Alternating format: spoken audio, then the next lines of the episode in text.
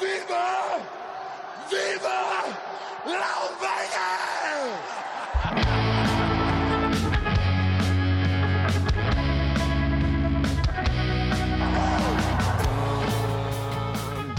Sí, señores. Buenas, buenas, buenas.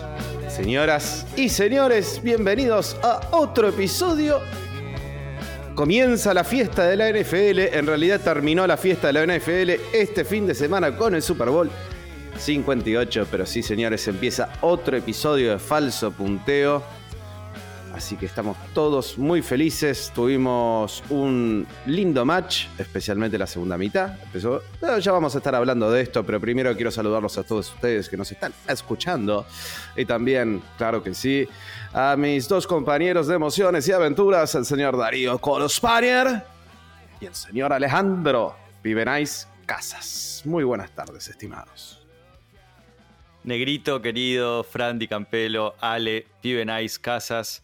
Bueno, hemos llegado al final. Se ha terminado finalmente la temporada 2023-2024. Ya tenemos un campeón, los Kansas City Chiefs. Otra vez Mahomes, otra vez Andy Reid, otra Boludo, vez lo- ey, boludo, no lo vi. vez. Me cagaste el final. Lo estaba, lo estaba por ver hoy. El fin de Te semana spoileé, no pude, lo estaba por ver hoy. spoileé. Me, me spoileaste el final. Te spoileé. Perdón, No perdón. Ale, perdón. Mis, mis más sinceras disculpas. eh, tenía todo planificado para ir llevándote de a poco, pero bueno, se me escapó. Se me escapó de la ansiedad. Qué lindo, ¿eh? Qué, qué, qué hemos tenido. Yo creo que, más allá de lo que decías, Nerito, de esa primera mitad que, fue floja, por lo menos en cuanto a lo visual, fue un Super Bowl de la puta madre. Fue un Super Bowl de la puta madre. eh, porque tuvo el condimento fundamental que tiene que tener un Super Bowl, que es emoción. Y lo tuvo. Tuvo emoción y tuvo emoción de sobra, creo yo. Ya para ponernos un poco en autos, saber que es el segundo Super Bowl de la historia que va a overtime, que no es poco. Un partido que overtime siempre ofrece emoción y tensión. Así que ya con eso te das una idea de que fue entretenido. Hemos visto Super Bowls mejores, con mejor fútbol, en otros tiempos. Puede ser, sí, no fue el mejor fútbol de Super Bowl. En términos ofensivos, en términos defensivos, creo que vimos un Super Bowl de la hostia. Ambas defensivas jugaron de remil puta madre. Eh, pero bueno, hay que empezar a acuñar la frase que dice, voy a parafrasear, creo que era de Cherkis Viera la frase, la voy a parafrasear yo y voy a decir, el fútbol americano es un deporte en donde juegan 11 contra 11, hay una pelota ovalada y gana siempre Mahomes. Vamos a empezar a decirlo así porque ya a esta altura del partido hay que aceptarlo. Está muy correcto. Así es, así es. Bueno, señores, episodio 90, episodio de Super Bowl. Recuerden que nos pueden seguir en Instagram, arroba falso punteo, y escucharnos a través de las plataformas Spotify, Apple Podcast y iVoox. Sí, señores, y también a través de YouTube. Señores, vamos a entrar a hablar de, de este partido, del análisis.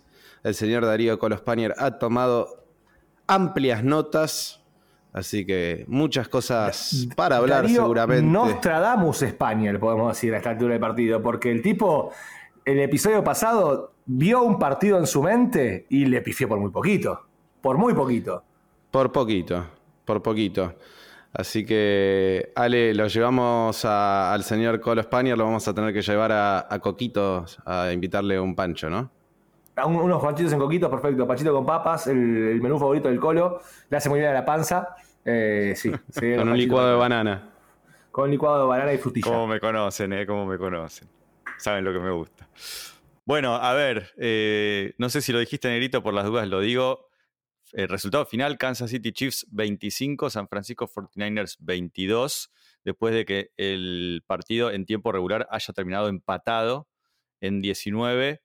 Y a ver, me parece que, a ver, tenemos tantas cosas para charlar, pero quiero empezar quizás por lo evidente o por el final, que es un poco lo que vos decías, ¿no? Me agarro de lo último que dijiste, Ale. Da la sensación que Mahomes es inevitable, ¿no? Y eso es un poco lo que, lo que quizás muchos nos veníamos imaginando, que si el partido más o menos es parejo al final, y todo parecía indicar que iba a ser un partido parejo por, por lo que eran los dos equipos, al final lo que termina pasando es que Mahomes, y no solo Mahomes, porque no le quiero sacar mérito tampoco a Andy Reid, que me parece que en, ese duelo, en ese ajedrez, termina sacando una ventaja sobre Kyle Shanahan, también nos vamos a meter un poquito en eso, pero me parece que llamando las jugadas justas, poniendo a, su, a sus jugadores en la, mejor posición, para esas jugadas clave, ¿no? esas conversiones en cuarta, esas conversiones en tercera, y por supuesto Mahomes ejecutando, ejecutando a la perfección. Y da la sensación un poco eso, ¿no? Que van a conseguir lo que necesitan al final en el tiempo que tengan. Necesitan tres, van por tres, necesitan siete, van por siete. No les sobra nada, y es un poco lo que les pasó en la temporada.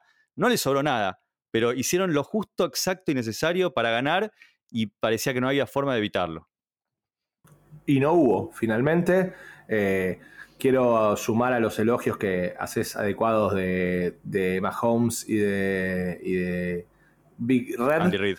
Andy Reid. Eh, quiero sumar también, obviamente, una felicitación para el señor Travis Kelsey, que una vez más probó ser la persona necesaria para ayudar a Mahomes a construir estas victorias rascadas, pero victorias al final. Y aparte con autoridad, porque no es que lo ganaron eh, o mismo la temporada, siempre parecía que estaban como al borde, que le faltaban 5 para el peso, pero siempre llegaban. Y fue una vez más lo mismo.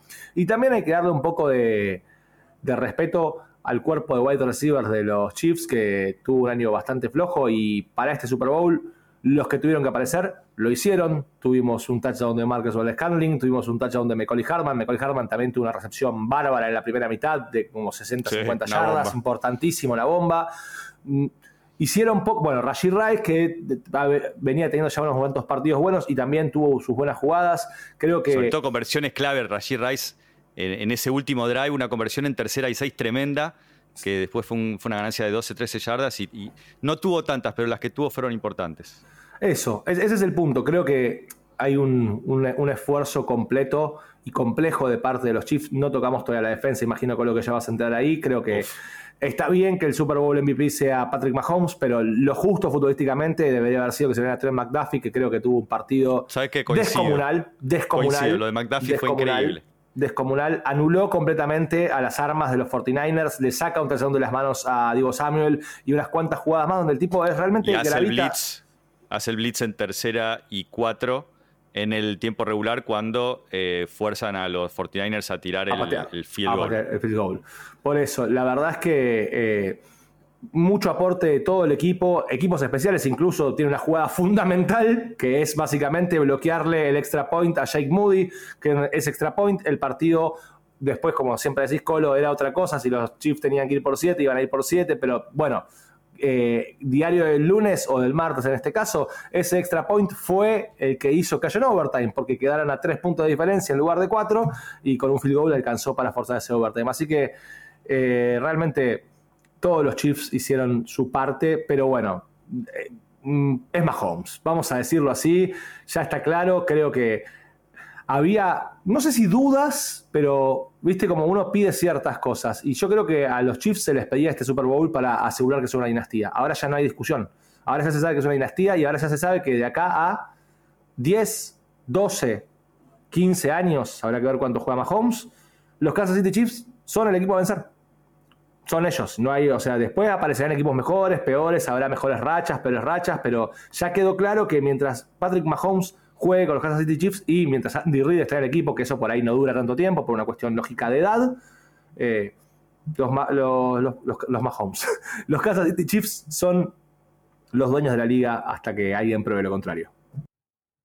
Sí, hay ahí un tridente eh, Mahomes, Andy Reid, Spañuelo, que me parece que es un poco la, columna vertebral del, del, éxito de esta dinastía. Vos la llamaste correctamente, Ale, esto ya es claramente una dinastía. Es la segunda vez que, alguien, un equipo puede repetir campeonato desde los Patriots de 2004. Pasaron prácticamente 20 años, ganaron tres Super Bowls de los últimos cinco. Mahomes gana su tercer MVP a sus 28 años. Eh, y bueno, hay un montón de, récords que, de alguna manera iguala y se pone a la altura de, Brady, de Montana. Obviamente, eh, si pensamos en los Patriots, es muy difícil o, casi imposible, digamos, por, por el tiempo que duró, ¿no? Porque Brady jugó hasta los 45 años. Uno, es muy difícil realmente avisorar si, si Mahomes va a poder jugar hasta esa edad, si Andy Reid también va a estar. Pero bueno, mientras estén en plenitud, claramente van a dominar la liga. Y también, obviamente, hay que sumar a Travis Kelsey, que vos lo mencionabas.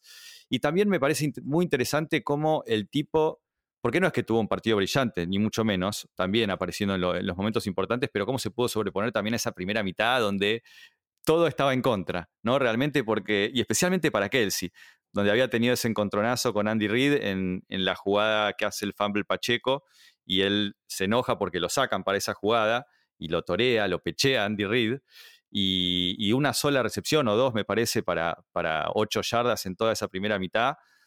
Y, y, obviamente los Chiefs perdiendo. Y cómo salió de otra manera y cómo se sobrepuso y cómo terminó siendo clave una vez más. Complicada esa escena, ¿eh? Yo cuando, cuando empezaron a ponchar en ese momento decís, uy, uy, uy, uy, se está armando, porque ese tipo de cosas pueden ser dos, eh, pueden tener dos outcomes. Uno es, bueno, el que finalmente fue, que es este tipo tiene la sangre en el ojo porque quiere ganar, es un competidor y se enojó porque no lo pusieron en la cancha, que de todos modos es un poco desmedida la reacción, yo no sé si está bien que un jugador vaya y peche a su head coach. No, no está bien. Un, Claramente me parece un poco mucho. si no es Travis Kelsey, si no es Travis Kelsey, por, por ahí no tocas más la bola en todo el partido. Y si no es Andy Reid también. Me parece un poco mucho, pero bueno, Andy Reid, Andy Reid, se ve que sabe bancarse eso, que sabe hacer con sus jugadores. o la otra alternativa era decir, bueno, listo, se están viniendo abajo, se están desmoronando. Realmente los 49ers les están haciendo el partido que tienen que hacer los Chiefs porque uno de los líderes del equipo de repente se está pecheando con el head coach. Eso te, te dice, se está descontrolando todo. Bueno, no, no se descontroló finalmente. Creo que ahí hay que darle mucho, mucho crédito a Andy Reid, particularmente con eso, que no lo dejó escalar.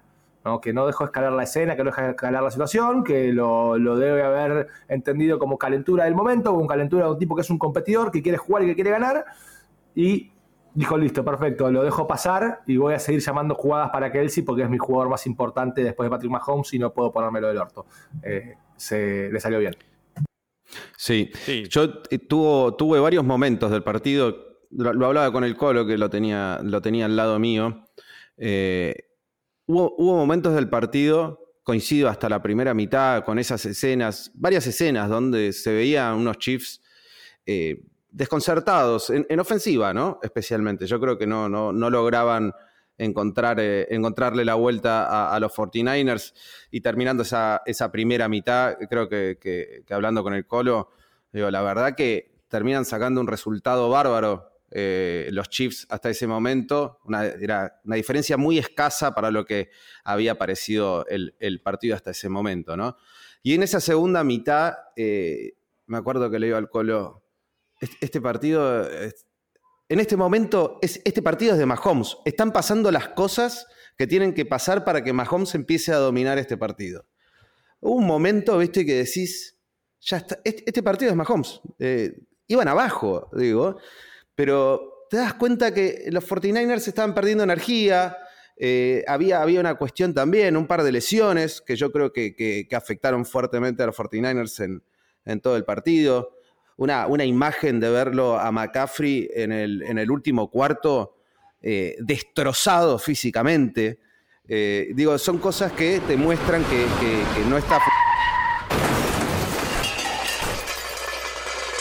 Eh, disculpen, estimados oyentes, hubo un pequeño incidente. El negro estaba grabando el podcast desde el auto y aparentemente lo chocaron de atrás. Eh, estamos viendo por la cámara que se está puteando con el conductor de otro auto, pero bueno, parece que ya está todo bien. Ahí están intercambiando los seguros. Listo, está todo en orden. Perfecto. Está, todo en orden. Entró, entró limpia, entró mi hija. Sí, sí, estamos Un terremoto. Entró mi hija saltando, cantando. Una cosa rarísima. Pero la tendrías que ver Es, es, hincha de los chips, es hincha de los chips la niña. Es hincha de los chips, está contenta. Que entre Oli, Oli Olimpia, que bueno, yo le digo Cerrito Porteño. desde, que nació, con mucho cariño. Eh, pero bueno, a ver, un poquito, un poco negrito, volviendo a, volvemos a la realidad, volvemos al partido. Sí, la verdad que eh, eh, lo que decís es un poco la clave del partido, ¿no?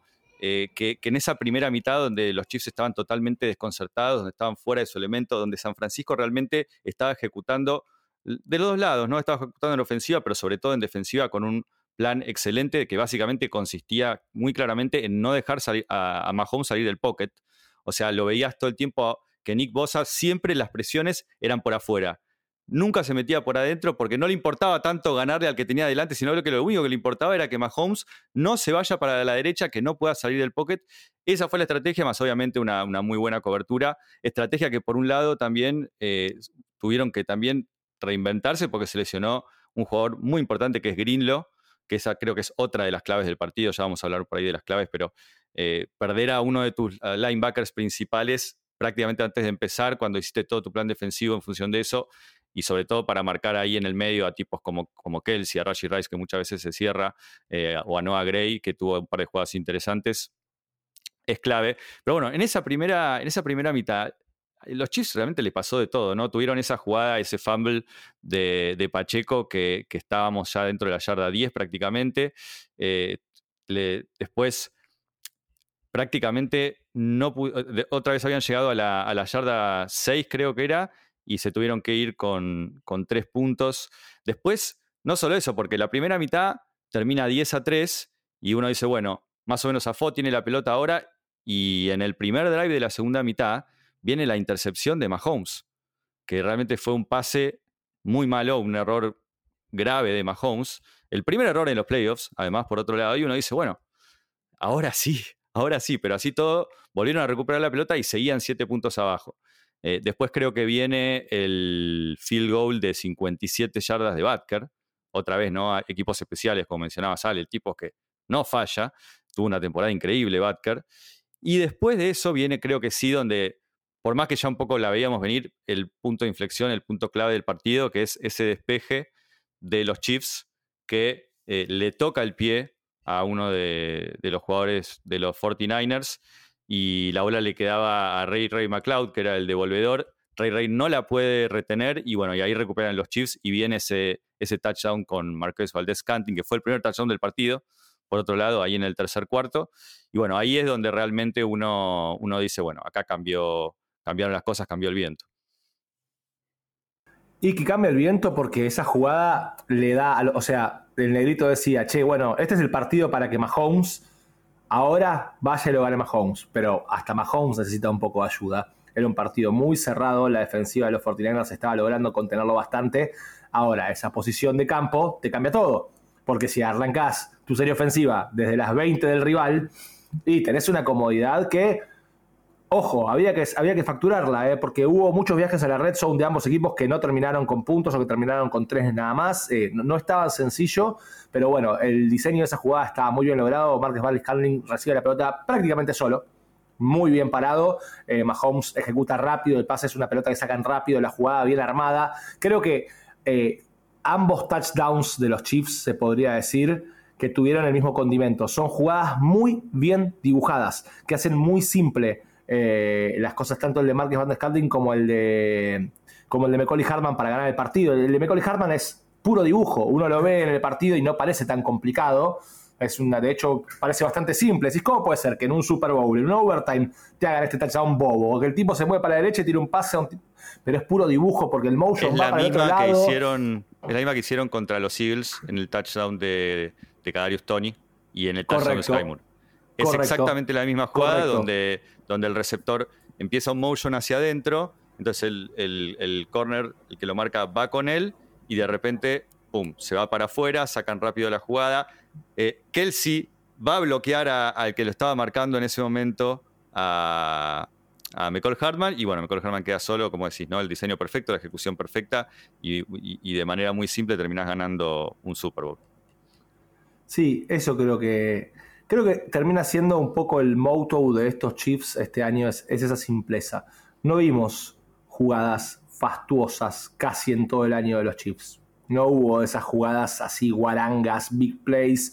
No hubo tanto trick play como hemos visto otros años, donde hacían el carrusel y esas pavadas. Creo que. Que no les sobraba nada. Por eso, fue un juego más minimalista el de los Chiefs este año y ganaron un Super Bowl de manera minimalista, práctico, fútbol práctico, fútbol pragmático. Lo ganaron con lo que me da la defensa. totalmente pragmático. la clave.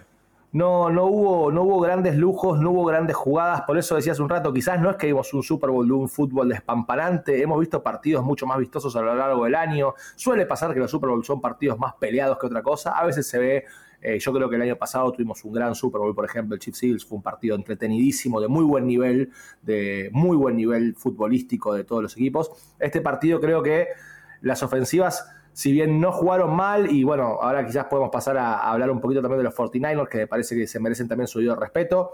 Eh, creo que Purdy tuvo un buen partido, creo que Mahomes tuvo un buen partido, pero nadie, nadie jugó un partido de 10, nadie la rompió. El que la rompió en todo caso fue Mahomes, pero porque hizo exactamente todo lo que tenía que hacer, pero sin nada. Creo que lo más vistoso de él habrá sido alguna corrida. En esos últimos drives, donde fuerza con corridas de 10, 11 yardas y gana espacios totalmente vitales con las piernas. Eh, pero después no hubo esos pases que decís que deslumbrante, hubo alguna que otra bomba, Purdy tuvo alguna que otra bomba también muy interesante, pero creo que el, el punto final pasa por ese, por quién fue el fútbol más práctico. Y acá me cuelgo un poco de cuando hablábamos la semana de Kai Shanahan, ¿no? Y yo creo que este es uno de los defectos, si se quiere, de Kai Shanahan. Kai Shanahan le cuesta más ser práctico, le cuesta más ser pragmático. No es un tipo que, tenga ese tipo de mentalidad. Kai Shanahan es más un idealista, me parece, ¿no? Un tipo que, que sueña con grandes cosas y arma grandes ideas y grandes proyectos. Y cuando quizás las cosas se complican un poco, no tiene tantas respuestas. No creo que haya sido este partido un partido para achacarle a Kai Shanahan. Creo que cuando tuvo que jugársela se la jugó, cosa que normalmente no hace. Digo, estuvo bastante valiente y creo que estiró un poquitito los márgenes de su plan de juego. Creo que eh, tenía con Steve Wilkes armado muy buen plan defensivo para controlar a Mahomes, como hablabas hace un rato. Nick Bosa fue señuelo todo el tiempo cerrándole el bolsillo para que Mahomes se adelante y ahí aparecía o un Hargrave o un Chase Young o alguien bloqueándolo por delante. Realmente le hicieron la vida imposible buena parte del partido. Eh, bueno, Brock Purdy lo mencionaba hace un rato y lo quiero volver a mencionar. Creo que pasaron dos cosas, ¿no? Respecto también de las conversaciones que teníamos la semana pasada. Uno, demostró que es un tipo con mucho tesón, que ya lo sabíamos, pero una cosa es tener mucho tesón en cualquier otro partido y otra cosa es tener mucho tesón en un Super Bowl. Creo que lo tuvo, creo que realmente jugó bien, creo que tuvo sus errores, como cualquier ser humano. Eh, creo que tuvo sus muy buenos aciertos, creo que estuvo muy inteligente en las lecturas, creo que fue un tipo que realmente tomó los pases que le ofrecían más de una vez y que se arriesgó y tuvo eh, buenos retornos también más de una vez. Simplemente demostró que es un ser humano. Y es lo que yo decía un poco en el episodio pasado. ¿Alcanza con ser un gran ser humano para ganar a Patrick Mahomes? No. You're not that guy, querido Brock Purdy. Sos un fenómeno. Pero no te alcanza, o sea, con eso no alcanza para ganar a Mahomes. Con ser un, un tipo muy. no te alcanza para ganar a Mahomes. Y y no es culpa de él, ni mucho menos. Creo, que no hay culpa en los 49ers. Si yo tengo que hacer un análisis del partido, es che, ¿quién tiene la culpa de la derrota? Mahomes. Le, claro, le querés pegar a Moody porque le bloquean el, el, punto extra. ¡Ey, se lo bloquearon! No es su culpa, es la línea. Te metió dos field goals de más de 50 yardas en el partido. Te metió. No es culpa de Moody. ¿Le querés echar la culpa a la defensa? No se la puedes echar. Jugaron bárbaro. La defensa de los 49ers jugó un partidazo un partidazo, un nivel de presión, lo estuvieron comiendo Mahomes. Obviamente en un punto la presión baja, pero porque baja el estado físico, porque estás jugando un partido a mil revoluciones por hora y te termina pasando factura. ¿Le querés echar la culpa a la ofensiva? Brock Purdy jugó muy bien. Tuviste grandes aportes de un wide receiver 3 como Jawan Jennings. El tipo tuvo un partidazo. ¿Sí? En lo que Divo Samuel estaba marcado, porque recordemos que los Chiefs tienen un tándem de cornerbacks de la hostia, porque Trent McDuffie y Jarius Smith son dos de los mejores cornerbacks de la liga, con lo cual a Divo Samuel y a Brandon Ayuk más o menos los tuvieron contenidos. Bueno, ¿quiénes aparecen? Y te aparece Jawan Jennings con un partidazo tremendo, incluye un touchdown anotado él y un pase de touchdown, en una jugada de diseño también hermosa, hay que darle acá a Shanahan también. un poquito arriesgada. Un poquito eh, arriesgada de más. No, pero arriesgada por cómo tira el pase Jennings. O sea, la jugada de sí no es arriesgada, pero Jennings tira el pase muy flotado. Muy flotado. está, bien, pero Ale, vos estás poniendo a un wide receiver tuyo a tirar un pase que no le harías tirar ni siquiera a tu quarterback, porque requiere un nivel de precisión, o sea, fue un cambio de frente prácticamente. Sí. y es flotada porque, claro, vos no podés estar seguro de todo lo que tenés en el medio del campo, la tenés que tirar por arriba, no te queda otra. Y eso también te fuerza a que si no es precisa, si se te pasa o te queda corta, esa bola es interceptada y es pick six. Sí, de hecho, de hecho hay, un bloqueo que salva intercepción, de hecho. Ahí hay un bloqueito. Yo esa, esa jugada te digo, para mí no fue una buena idea. Salió bien. Fue touchdown, brother. No sé qué decirte. No, Fue touchdown. Está bien, por eso. Pero vos sabés que a mí no me gusta el resultadismo. Y yo te digo, esa jugada en un Super es una locura total diseñar esa jugada. Para mí, algo estaba pensado diferente, no lo sé. Pero me, me pareció extremadamente arriesgada. Pero bueno, salió bien y fue una jugada hermosa, fue una jugada electrizante, así que bienvenida. Sí, sí, fue de lo más, creo que de las jugadas más uh, de todo el partido, ¿no? Se, levantó la platea, se levantó la platea. Y aparte no había pasado mucho hasta ese momento del partido. Pero bueno, Christian, eh, para, cerrando el concepto, Christian McCaffrey, digo, un tipo que dejó la vida en la cancha, no se puede reprochar absolutamente nada. Creo que no hay un punto de los 49ers que se pueda criticar. Creo que los 49ers hicieron un buen partido en ambos frentes. Creo que jugaron bien. Lo único que se puede criticar, o sea, ¿por qué razón perdés?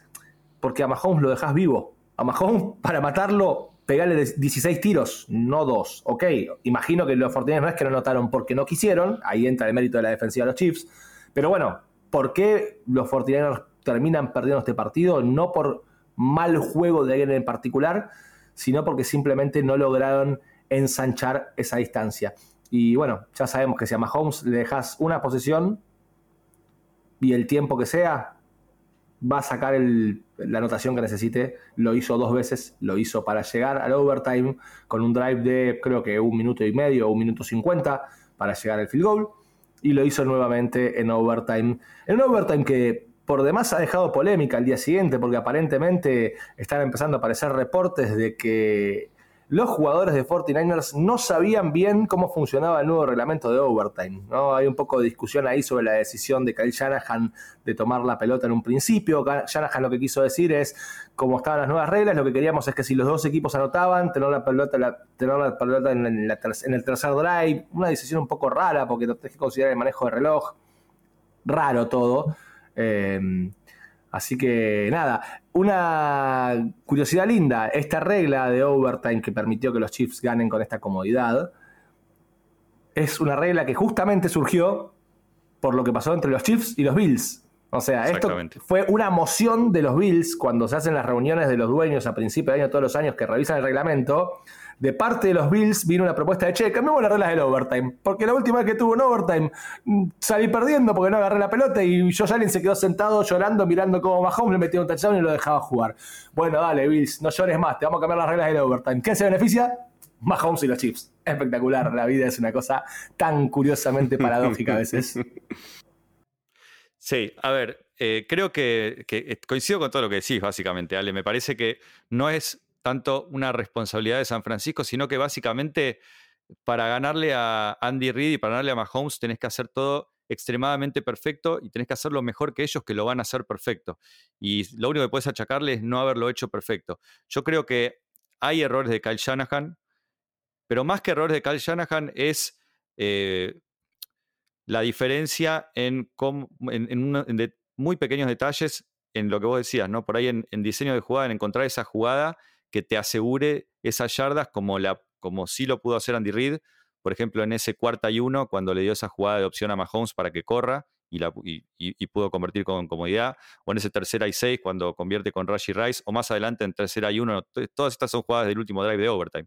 Más adelante en tercera y uno, cuando hace otra jugada donde pone en posición a, a Mahomes para correr y termina corriendo para casi 20 yardas, y mismo la jugada del touchdown, la que vos mencionabas, esa jugada tan sencilla con, con Hartman. Y en cambio, Kyle Shanahan cuando estuvo frente a esa posición, que necesitó esa jugada, que le dé esas yarditas que necesitaba para que básicamente eran para ganar un Super Bowl, porque estuvo, en, cuando estábamos en tiempo regular, estaban avanzando, quedaban dos minutos y estaban tercera y cuatro, con la posibilidad de que si convertían ese primer down, tenían muchas chances, y le quedaban solamente dos timeouts a los Chiefs, tenían muchas chances de hacer correr el reloj, que los Chiefs tengan que pedir los touchdowns, si conseguían un primero y diez más, hacer correr el reloj hasta cero y patear un field goal desde bastante cerca para ganar. O sea que esa pequeña jugada, ese tercera y cuatro, que la que estoy mencionando es la que viene el blitz de Trent McDuffie, que no hubo respuestas.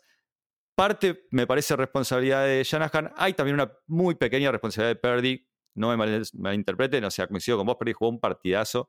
Admirable el partido que jugó. Me saco el sombrero. Pero esas son las pequeñas diferencias muy pequeñas, muy pequeños detalles en esa jugada clave, una, dos jugadas clave que son la diferencia entre ganar o perder un Super Bowl, en definitiva. No setear bien las protecciones, no entender cómo está parado el rival, no poder leer que se viene ese blitz y cambiar la jugada, buscar un check down, otra cosa. Las dos veces que estuvo en esa posición se vio sorprendido Brock Purdy, se vio sorprendido Shanahan. La segunda es en el overtime, cuando tiene la primera posición, y ahora vamos a hablar de esa decisión porque me parece que es un punto clave también, el el de tener la primera posición en overtime. Y en esa posición, de vuelta, nuevamente se encuentra en tercera y cuatro Y nuevamente pasa lo mismo, en este caso es Chris Jones, inexplicable, cómo entra Chris Jones sin que nadie lo bloquee. Caminando, caminando solo. Hay, hay, que ver, hoy, ahora hace un ratito salió eh, que, que Joe Feliciano estaba, digamos, echándole la culpa al guardia de, no haber cubierto, de no haber bloqueado a Chris Jones. Yo no sé si fue culpa del guardia, si fue culpa de cómo estaba diseñada la defensa en ese momento, si fue culpa de Brock Purdy que no setió bien las, las los bloqueos. Pero bueno, esa es otra jugada donde si tenés un segundito más, estaba por un lado Jennings para recibir, no sé si hacía el touchdown, pero hacía el primer down, y estaba solo Ayuk, que le había ganado su defensor, solo en el endzone. O sea que si tenía un segundito para leer las progresiones, eso podía ser touchdown. Y bueno, son esas pequeñas diferencias que no puedes achacarle nada, porque fue gran mérito de la defensa también, pero probablemente si el del otro lado es, es Mahomes y el del otro lado es Andy Reid, te la saben hacer, te la saben resolver, y esa es la diferencia entre ganar o perder un Super Bowl. Entonces, es muy finito. Ahora, sí me parece que el gran error de Shanahan está en la decisión de no tener la primera de no tener la segunda posesión en overtime. Con las nuevas reglas, claramente favorecido el que tiene la segunda posesión, claramente porque con las viejas reglas era sí o sí el que tenía la primera posesión, pero no las querían cambiar porque justamente por este motivo, porque, porque si cambiabas la, la regla, el que se beneficia un poquito más es el segundo, que ya sabe qué necesita hacer. Si el primero hizo tres, vos sabés que con tres empatados y seguís jugando. Si el segundo hizo siete, vos podés ir por la conversión de dos puntos para ganar en ese momento. Vos tenés el control, digamos, siempre tenés la posibilidad. Y lo que no dijo Shanahan es esto. Porque claro, yo quiero tener la tercera posición, posesión. Hay que ver si hay tercera. Si metes siete, quizás eh, los otros te, buscan meter ocho y te los meten. Así que no, no, no al lugar. Me parece que ese es un error. Y además que los jugadores mismos no lo sabían. Lo dijo Juskic que, ellos no sabían cómo era la regla. Eso tiene que haber una reunión de cómo son las reglas del overtime. Tuviste dos semanas para preparar este partido, más todos los otros partidos de playoff. No es admisible. Así que ese así me parece el gran error y lo que sí le puedes achacar a Shanahan. Pero de vuelta, es finito y para mí tuvo un buen Super Bowl y le tocó jugar contra Mahomes. Hoy en, un posteo de Instagram de, no me acuerdo si era de NFL o de PFF, estaba, había hecho un posteo al respecto de esto con declaraciones de Shanahan y había un comentario de Drew Tranquil, safety o defensive back de los Chiefs, diciendo, en la semana tuvimos, durante todos los playoffs tuvimos una reunión cada semana en que nos explicaban cómo eran las reglas de los, del overtime en playoffs. Y antes del Super Bowl tuvimos dos de esas reuniones en la misma semana para tenerlo claro. Aguante Big Red, ¿no? Dándole eh, su mérito a Andy Reid que estaba diciendo, chicos, esto es importante. ¿sí? El fútbol se gana jugando al fútbol, pero también se gana haciendo pillo. Y ahí está, creo que. Eh, más? Sí. Vi un posteo de NFL Memes, esa cuenta que la verdad que saca cosas muy divertidas, que decía, qué lástima que el primer drive no fue touchdown de los 49ers, hubiera sido muy divertido verlo festejar como si hubiesen ganado un Super Bowl y después tener que volver a la cancha. Claro, no claro, ni boludísimos, boludísimos los tipos. Sí, hubiese sido lindo. Pero bueno, no fue, no fue. Eh, y fue touchdown de los Chiefs que aparte fueron súper, bueno, ahí hay que hay que reconocer, ¿no? Que tampoco nosotros que somos, no somos head coach de la liga ni jugadores de la liga, así que tenemos ese derecho, pero cuando llega la última jugada era, ¿por qué no piden un timeout? ¿Por qué no piden un timeout? Porque se estaba agotando el reloj y era claro, no tiene que pedir un timeout porque si alguien viendo el partido se preguntó esto, con el nuevo reglamento se tienen que completar los dos drives. No importa que se acabe el tiempo, el equipo que recibe la pelota del segundo drive tiene que poder completar su drive, entonces no hace falta ese timeout, por eso nosotros pedíamos desesperados que lo pidan y no lo pedían, porque evidentemente habían hecho la tarea, así que hay que felicitarlos por eso. Eh, Pero ¿sabes qué? Yo creo que eso también es un segundito de ventaja que le sacás a la defensa, porque probablemente los defensores no sabían esto. No, y estarían, esperando el tiempo muerto y dicen, pará, che, no lo piden, ¿qué pasa? Eh, ¿Qué pasa que no lo piden? Y ven que el reloj va a 7, 6 y en su cabeza se termina, ganamos, y de repente te sacan la jugada y no entendiste lo que pasó. Yo creo que ese punto que tocaste, Ale, también es clave. y hace, la, hace la diferencia. Quieras o no, son esos mínimos detalles que a este nivel, a esta altura y con esto, con lo parejo que son estos equipos, es lo que hizo la diferencia entre ganar o perder. Sí, saber con lo que estás jugando. Los Chiefs sabían a lo que estaban jugando, lo que estaban haciendo tranquilos, y los 49ers quizás estaban un poquito más perdidos dentro de la cancha. Eh, y bueno, y lo pagaron caro. Chicos, tenemos nuevo campeón, que en realidad no es nuevo campeón porque es campeón defensor. Vamos a decir, las cosas como son. Este es el cuarto anillo en la historia de la franquicia. Tres, gentileza de Mahomes y Andy Reid. Uno de Len Dawson hace 800 años, cuando todavía el deporte se transmitía en blanco y negro. Así que mucho de ese no tenemos para contar. Falso punteo todavía no existía en ese momento, pues se estaban preguntando. No, en 1970 no grabábamos, en 1970 no habíamos nacido todavía, así que difícilmente podríamos haber grabado algo. Eh, y tenemos. Pero qué lindo hubiese sido, Ale. Qué lindo. Arrancarías el- el programa. Pero- Bienvenidos a Falso Punteo. Estamos en otro episodio. Estamos adentro de un estudio los tres, fumando un cigarro atrás del otro, una cantidad de humo adentro del estudio, el colo tosiendo. Tomando pobre, whisky. Chicos, por favor, paren de fumar, tomando, se escucha hielo de whisky, qué lindo. La verdad, lo hacíamos en el tiempo equivocado, ahora solamente hacemos un podcast a distancia vía Zoom. Era, era otra época, pero en fin, por lo menos nos tocó ver a Mahomes en vivo. Eh, yo no sé, Colito, si vos querés hablar un poco más del partido en sí, o si empezamos a hablar de estos equipos y hacemos lo que hicimos con todos los demás equipos, que es un poquito el postmortem de su temporada, ¿no? Porque ya que se está terminando, se- es, eran los únicos dos equipos de los que nos falta hablar de lo que se les viene, o de, de cómo terminan. A los demás los fuimos despidiendo a lo largo de los episodios.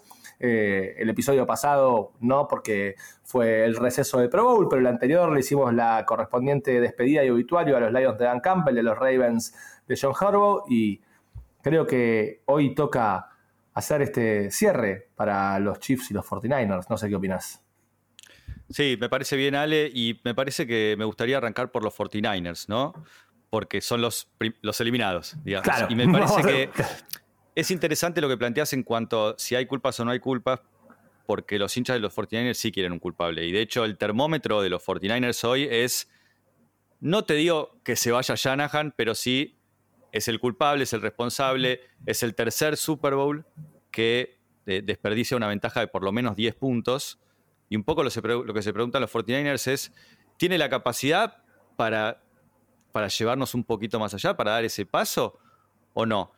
Eh, y, me gustaría un poco empezar por, esa discusión, por, a ver, eh, me parece que eh, que se vaya es un poco una expresión más de hincha que, de, un, de un análisis serio. Pero me gustaría un poco escuchar la opinión de ustedes acerca de si es momento de pensar en un fin de ciclo o es solamente la calentura de un final de temporada súper doloroso, porque para los 49ers haber estado tan cerca una vez más y tan cerca, porque no sé, a, frenar un cuarta y uno, realmente estuvieron de, llevarse el Super Bowl y, no pudieron, y, y si tendrán otra chance, por lo menos con este equipo, en esta ventana. Ah, es muy difícil eh, no ser un cabeza de termo en este tipo de situaciones. A ver, para empezar, considero que Kyle Shanahan es, sin lugar a dudas, una de las mentes más brillantes de la liga. Lo es, en términos de, fútbol IQ, ¿no? de su inteligencia futbolística. Es un tipo, dice llanamente, brillante. A mí me costaría decir ciclo terminado a un tipo que te lleva a dos Super Bowls en un periodo de tres años, cuatro años, digo, te lleva a la puerta de otro que no llegó porque se le lesionaron todos sus quarterbacks en la, final de conferencia, digo, me, me costaría limpiar ese tipo porque yo soy de un equipo que hace siete años no ni siquiera huele los playoffs, imagínate lo que daría por estar jugando Super Bowls año por medio, así que yo no lo limpiaría. Ahora, hay otra campana que es, ¿por qué carajos este tipo es tan testarudo de querer hacer equipos con quarterbacks mediocres? Y todo el respeto del mundo por Brock Purdy, todo el respeto del mundo por... Pará, pará, pará, pará, pará, Bueno, pará. bueno, eh, no me la veía, no me la venir Pará. después del Super Bowl que tuvo, Brock Purdy. No me la todo, el veía. res- todo el respeto del mundo por Brock Purdy, todo el respeto del mundo por Jimmy G, todo el respeto del mundo por los tipos con los cuales efectivamente Kyle Shanahan llega a los Super Bowls. Pero ¿sabes lo que pasa? Tenés un sistema bárbaro. Quarterbacks que se adaptan a ese sistema, funcionan y juegan bien, pero no son superhéroes. Y vos en la posición necesitas un puto superhéroe, porque es una liga que está llena de superhéroes. Pero porque pará, si no es. Mahomes, es. Lamar Jackson, si no es Justin Herbert, sí, con Trey Lance fue un fracaso rotundo lo que hicieron. Está bien, pero lo intentaron. Está bien, Bueno. le salió mal. Pero lo Bueno. intentaron, entregaron tres Bueno. primeras rondas Bueno, y, y ahí es finalmente donde- se quedaron. Y ahí es donde conviene evaluar, che, entonces, ¿ciclo cumplido o Kyle Shanahan y John Lynch van a lograr que lleguemos a siete finales de conferencia, de los cuales pasemos a cinco Super Bowls y no ganemos ninguno porque siempre vamos a tener un colectivero jugando de quarterback? Lo que pasa es que si te toca contra Mahomes todos pero- esos años, si te toca contra Mahomes todos esos años, quizás perdés todos los años. Más Ese o es menos, el problema. por- más o menos es el porque problema. La porque dos veces que llegó, le, porque- llegó tres, le tocó contra Brady y dos contra Mahomes. La verdad que le tocó bailar contra la más fea. Pero escúchame, pero de eso se trata la liga. De eso se trata la liga. Sí. Vos tenés que llegar al Super Bowl y en el Super Bowl tenés que tener el mejor quarterback. Si no, tenés todas las chances de perder. Y todo bien con Brock Purdy, pero Brock Purdy no es mejor quarterback que por lo menos ocho tipos de la liga. Y por ahí estoy siendo generoso, pero por lo menos. Si vos me decís, che, ¿qué quarterback querés para ganar una final? Te voy a elegir Brock Purdy, Justin Herbert, eh, Patrick Mahomes, CJ Stroud. eh, te empiezo a nombrar tipos. Joe Burrow. eh, y decís, y bueno, y a Purdy no lo vas a elegir primero. Pero Ale, En el paniqueso eso lo elegís pero para sexto, eso séptimo, que- octavo, está bien, ¿entendés? Pero, ten- pero para tener uno de esos jugadores, salvo que la recontrapegues, tengas mucha, mucha suerte, pasa algo raro, en general tenés que elegir entre los primeros 10, 10 de- del draft. Todos esos Y cuando, que lo tuvieron y cuando tuvieron eligieron un Cuando tipo que se quedó pelado a los 22 años. en uno de los peores drafts de quarterbacks que recordemos, porque el, Y- el número uno fue Trevor Lawrence, vos mismo se topó Una- Trevor una Lawrence, una el número mentira fue Sa- gigante, el número dos fue Zach. Wilson y el tercer quarter, el tercero fue Trey Lance y el décimo fue Justin Fields. Digamos, fue una fue una camada, digamos, co- complicada Ah, de, quarterbacks. Justin Fields. Con Justin Fields ya tenemos otra cosa.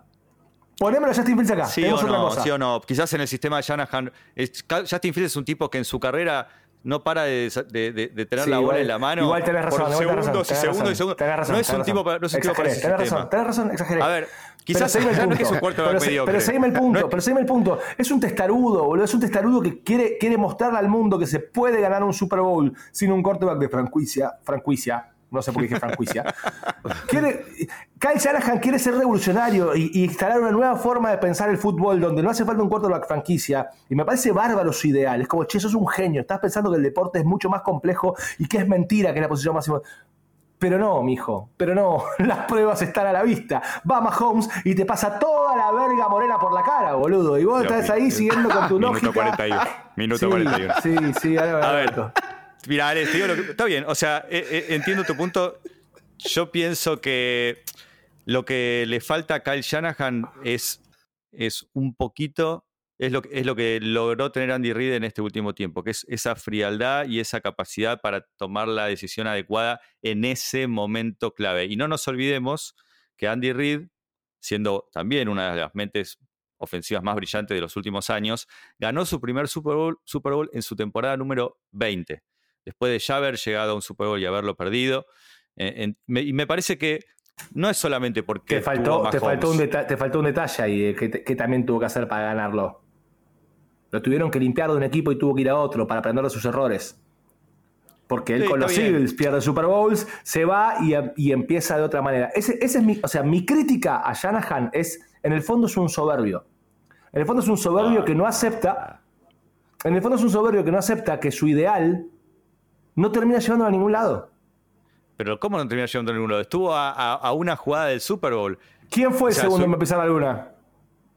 Está bien, pero me parece que no, no, no, no sé, me parece que no, o sea, el hincha puede caer en esa cuestión exitista, pero me parece que en nuestro análisis eh, tenemos que ir un poco más allá. No, no, boludo, pará, pará, pará, El, no, el tipo no, no. estuvo a una jugada del Super Bowl y, y no, o sea, ¿a quién vas? Y aparte la pregunta es, si no es Shanahan, ¿quién va a ser? ¿Quién va a ser Yo, el pará, tipo que te va a, no lo- que te va a llegar a? Yo no lo he hecho, yo no lo he hecho. Yo no lo he hecho, yo me lo quedo. Fue lo primero que dije es, me costaría mucho sacarme un simul- Ahora, la bronca y el querer que algo cambie es totalmente entendible. Y si yo fuese el dueño de los 49ers, cuyo nombre desconozco, me siento con Kyle Shanahan, ¿sí? Y le digo, escúchame, nene. Y le empiezo a dar cachetazos lentos en la cara mientras le digo, escúchame, ¿eh?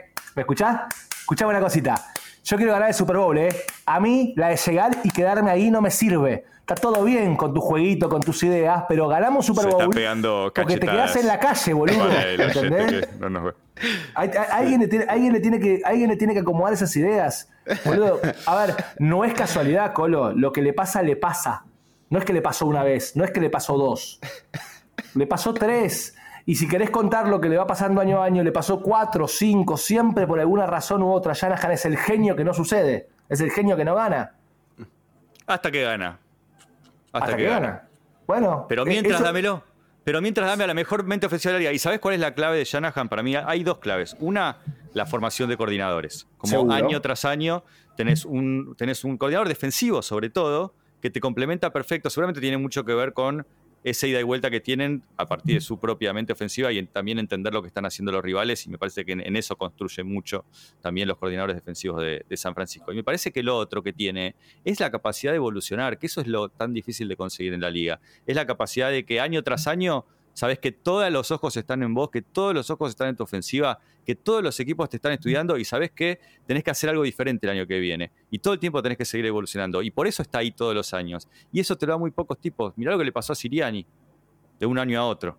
Digamos. Y ese es un poco, me parece, el diferencial que te da, que te da Shanahan y que no, no se consigue en la liga. No es un commodity. Colo, por, un segundo sentí que era este es el casamiento de Kyle Shanahan y sos el, mejor amigo que está leyendo los votos para ir de, a su amigo.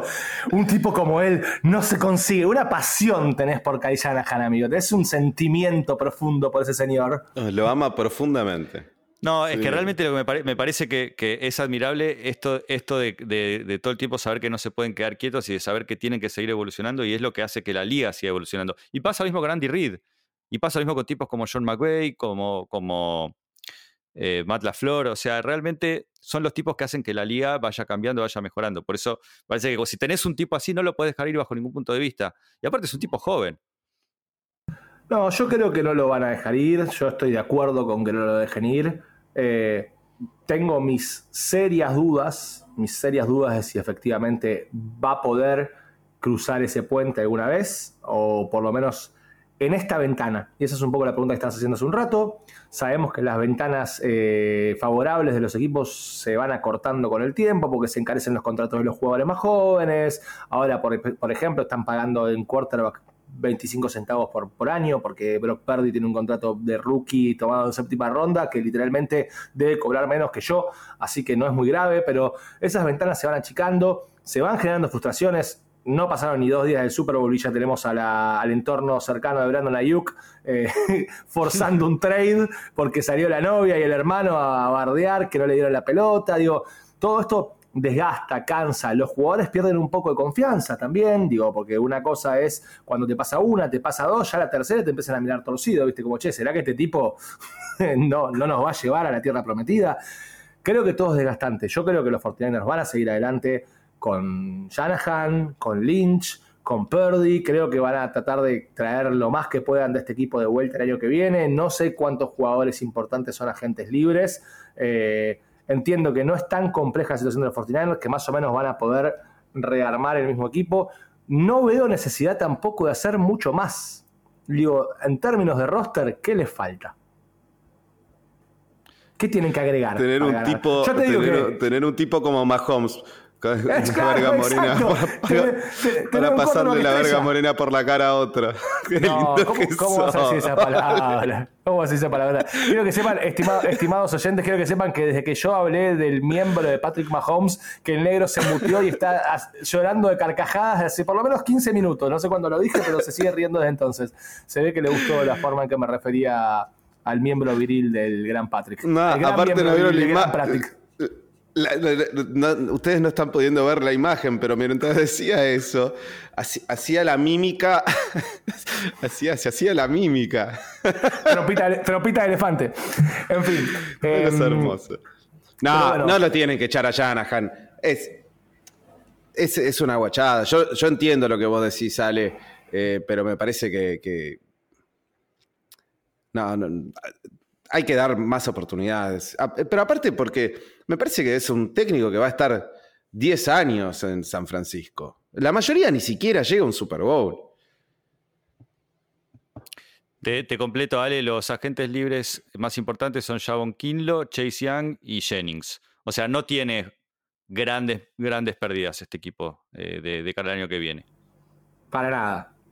Para nada. A ver, para completar el post-mortem, sí, los 49ers van a volver a competir. Sí, los 49ers posiblemente, si me preguntas ahora, che, ¿quién llega para el Super Bowl 59 del lado de la NFC? Los 49ers o quizás algún otro. Pero digo, el equipo a vencer van a seguir siendo los 49ers. Porque sigue manteniéndose ese core, porque sigue siendo un equipo, un roster muy completo, tanto en defensiva como en ofensiva, porque siguen teniendo a la mente brillante de Kyle Shanahan y porque Brock Purdy sigue siendo un gran quarterback. Y va a seguir mejorando. va, a seguir va, a seguir evolucionando. Va a, ser, va a ser cada vez mejor quarterback. No nos olvidemos que está, es un tipo de segundo año. Sí, sí, no Ese jugó ni dos temporadas completas. Brock Ni dos temporadas va a jugar completas. cada vez mejor y, y- y yo entiendo, Ale, a lo que vas cuando decís por qué tiene un quarterback mediocre. O sea, cuando decís eso, decís por qué no tiene un quarterback top 5, top 6.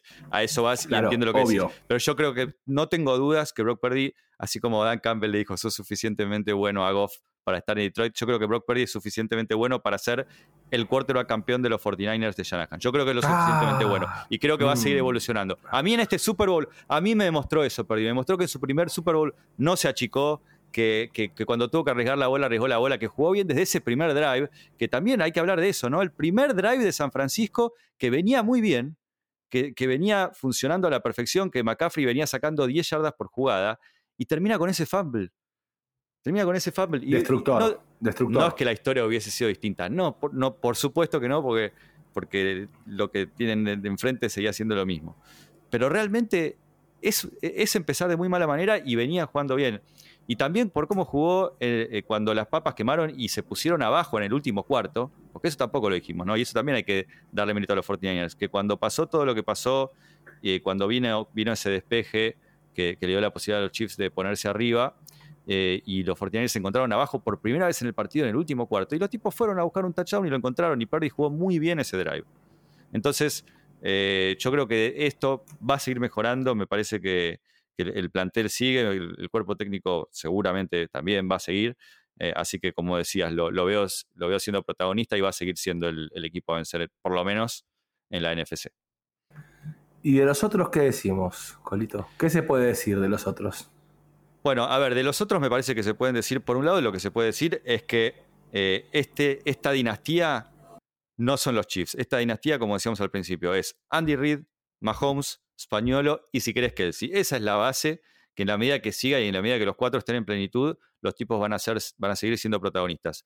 Ahora, me parece que se viene una pretemporada muy importante en cuanto a un par de cuestiones. Una es si Mahomes se va a bajar el contrato para que eh, el, equipo pueda seguir construyendo a su alrededor. Un poco lo que hizo Brady, y la verdad que me la veo venir. Me parece que Mahomes es ese tipo de jugador que, que, tiene la, la, cabeza y la capacidad para decir, eh, no me importa si voy a ganar 10 millones más o menos, me importa seguir ganando Super Bowls, así que creo que eso va a cambiar un poquito. Y ahí sí, me parece que del lado de Kansas City, dos o tres agentes libres de mucho renombre que van a ser muy, muy importantes. Por un lado, Chris Jones, y por otro lado la Jarius Need.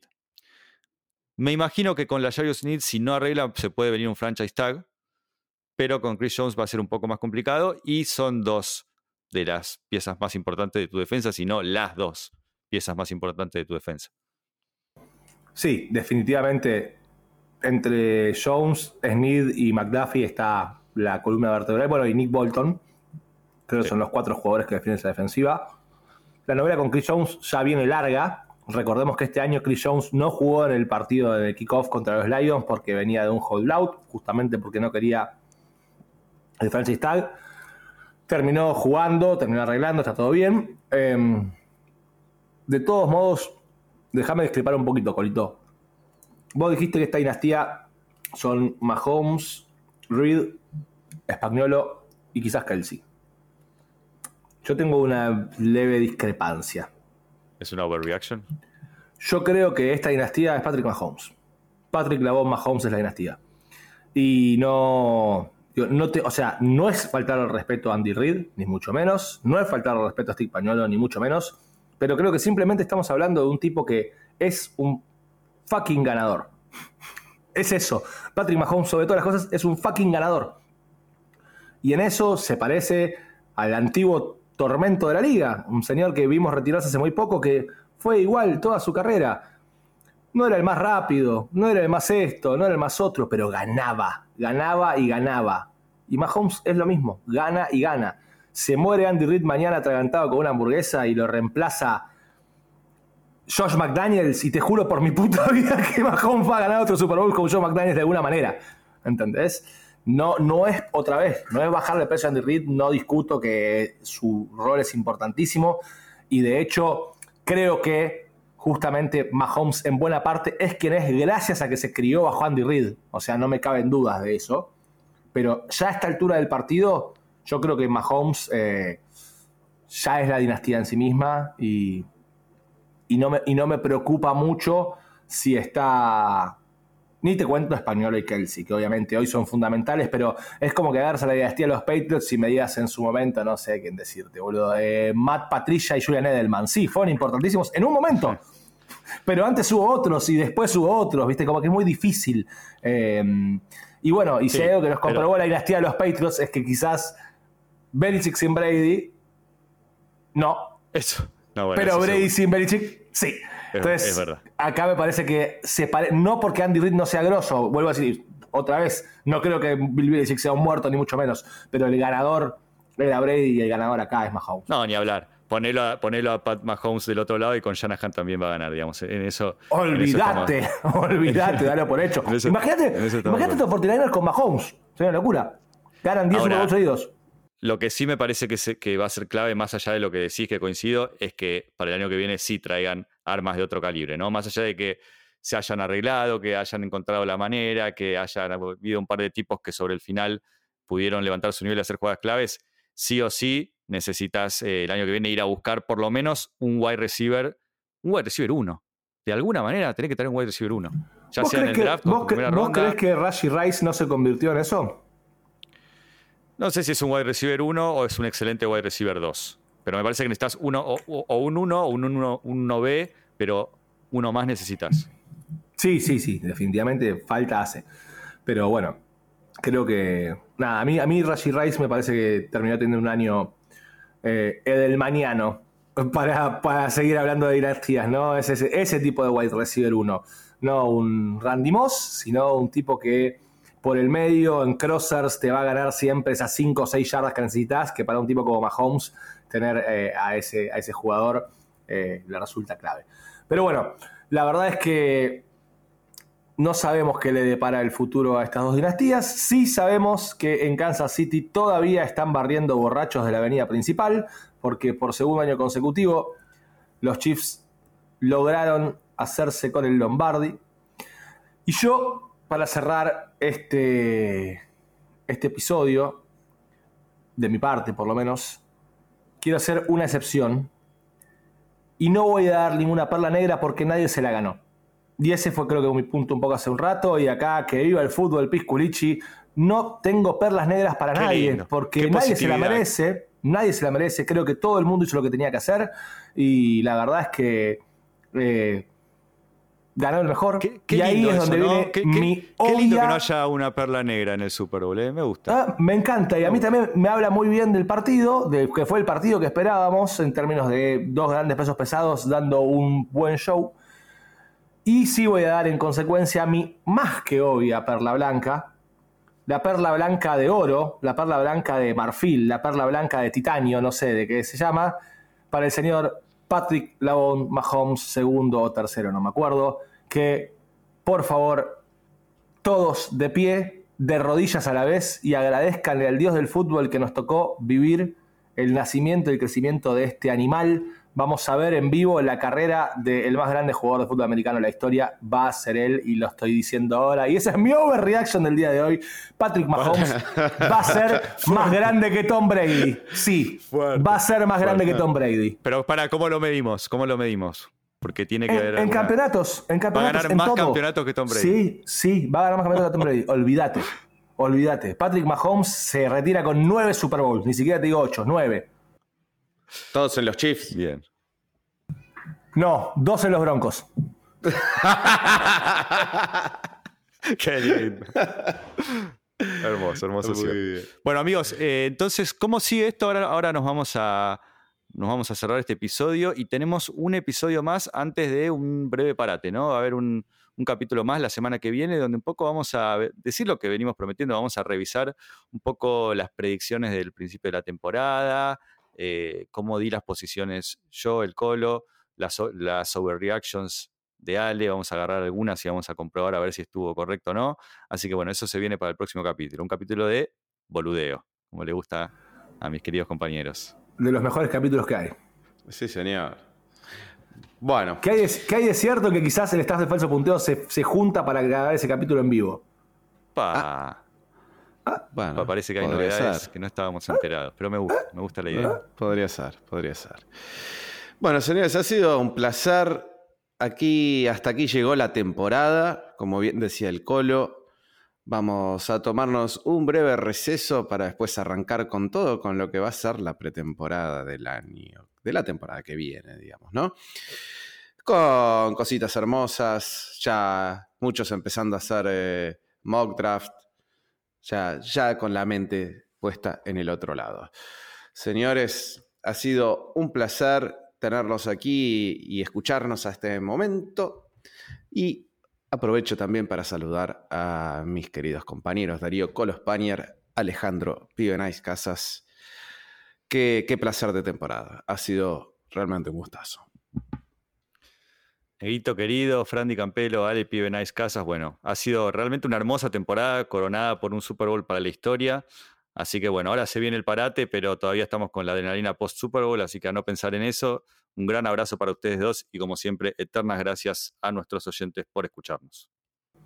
Colito querido, Negrito querido, gracias por esta hermosa temporada, mi primera temporada eh, en Falso Punteo. Ha sido un placer gritar de fútbol con ustedes todas las semanas.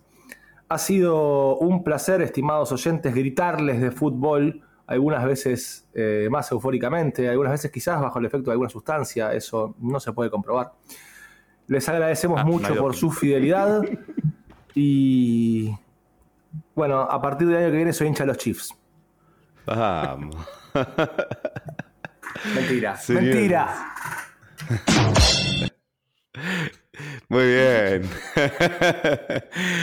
Señores, esto fue Falso punteo.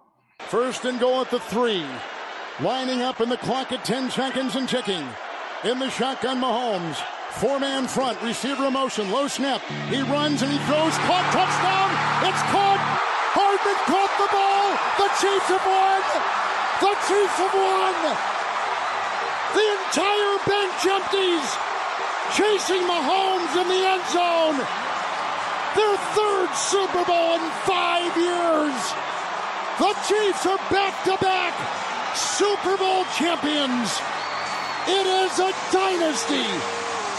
The Chiefs have won Super Bowl 58, 25 22 in overtime. Viva!